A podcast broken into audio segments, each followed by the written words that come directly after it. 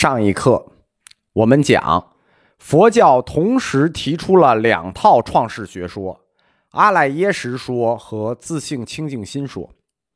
但是，阿赖耶识和自性清净心之间有什么关系呢？没说。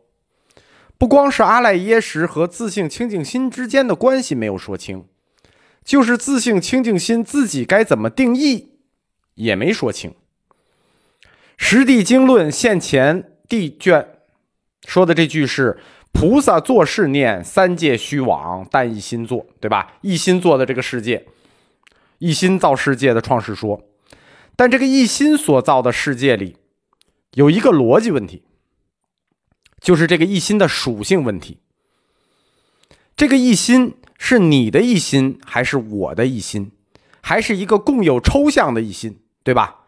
换句话说，这个一心是主观一心，还是一个客观实在一心，对吧？如果是客观实在的，就是一个共有抽象的一心，还是主观的，我的一心还是你的一心？我的一心造的世界和你的一心造的世界，那一样吗？人和人不同，那人和人的一心也不同，对吧？实地经论就提出了第二个观点，在不动地卷里说，心无边。一切众多相，心清净相，心染不染相，心复解相，心唤起相，心随道生相，乃至无量种种百千相，心差别相，皆如实知。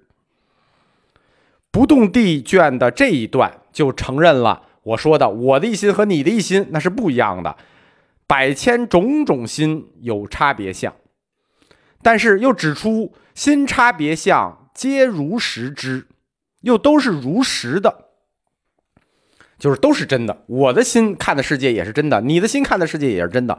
种种百千不一样的世界都是真的，都是如实知的。如果都是如实，那哪个才是世界的本源和真相呢？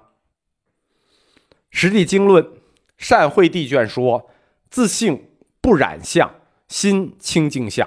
心随道故生染视现，云何烦恼差别？后面一大段，巴拉巴拉巴拉，就是说后面一大段这巴拉巴拉说的是众生的心有八种差别烦恼，但最后说，但自性不染相才是心的清净相，就是所谓的烦恼，都是因为没有恢复本性的清净。众生的心虽然是无数个。那都是因为烦恼的差别，就是因为烦恼的东西不一样而起的，所以众生的心就不一样。那众生的心不一样，烦恼差别造成的心不一样，看到的世界就不一样。如果众生的心都能做到清净无染的状态，就是回到最终的那个自性清净心，我们说的那个抽象共有的清净自净心，那那个自性清净心是客观的、客观性的，是一样的。就是说，有一个一模一样的清净自性心，我们所有人那个自性清净心都一样，但是因为我们的烦恼不一样，所以我们的心就不一样了，我们看到的世界就不一样了。如果我们能把我们那些烦恼不清净、染浊全部去掉，回归我们的本源，回归到我们本源的那个自性清净心，我们互相一看，哦，我们又都一样了。就是大家去了染，最后归了净，得到的那个最后自性清净心是一样的，那最后那个本源世界不就是一样的了吗？所以《实地经论》现前见说的“菩萨作是念，三界虚妄，但一心作”，这个一心所造的三界是什么呢？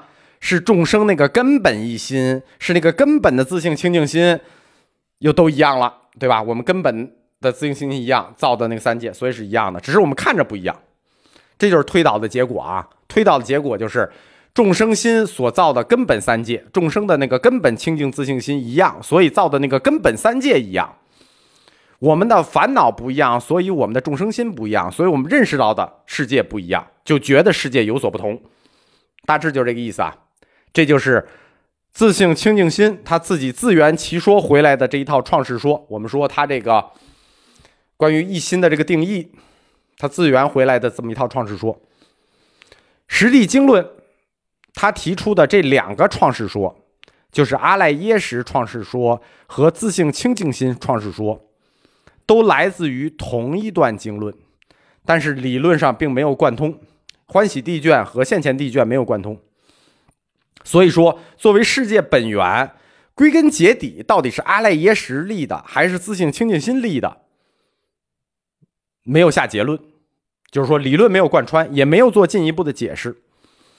联系到当时翻译过来的其他佛典，就在这两个创世说的世界观上，理解就产生了很大的差别。《实地经论》在中国北方掀起了研究热潮。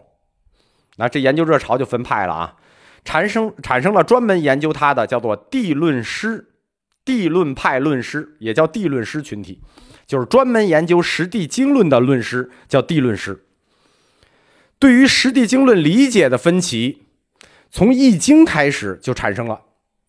我们说这两套创世说的分歧啊，不是后来理解出来的，他翻译的时候这个分歧就产生了。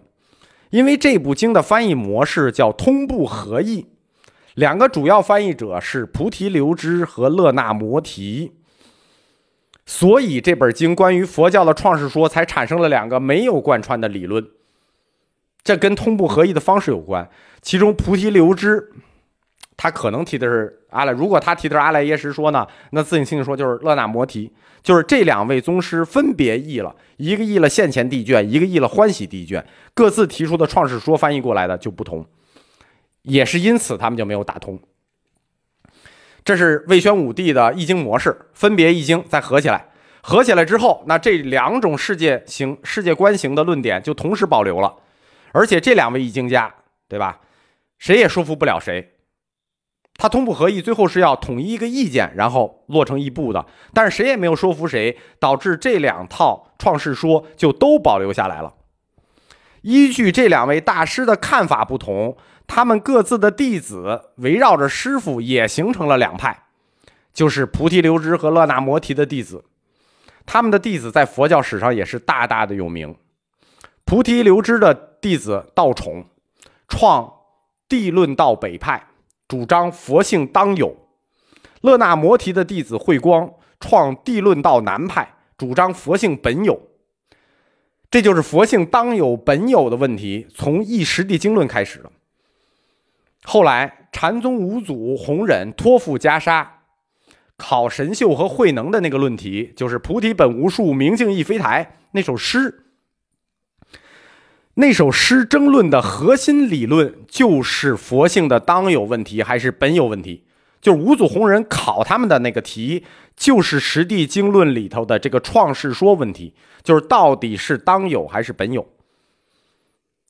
实际上，在佛教教理上，根本就不存在慧能赢了神秀的问题，就是慧能和神秀那首诗啊，实际一个持的是地论道北派的观点，一个是地论道南派的观点。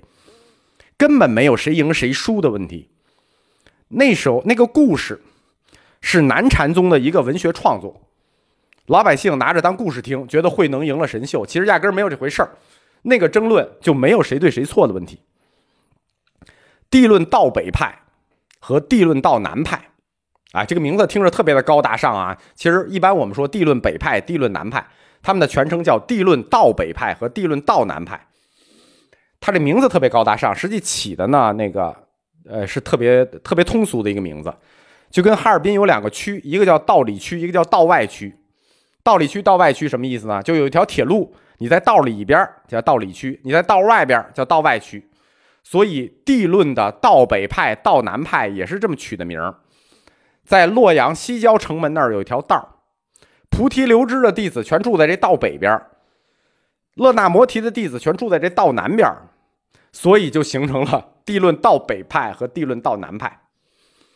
地论北派和地论南派同时把北朝的佛教义学推到了最高峰，进而直接影响了唐朝佛教的发展。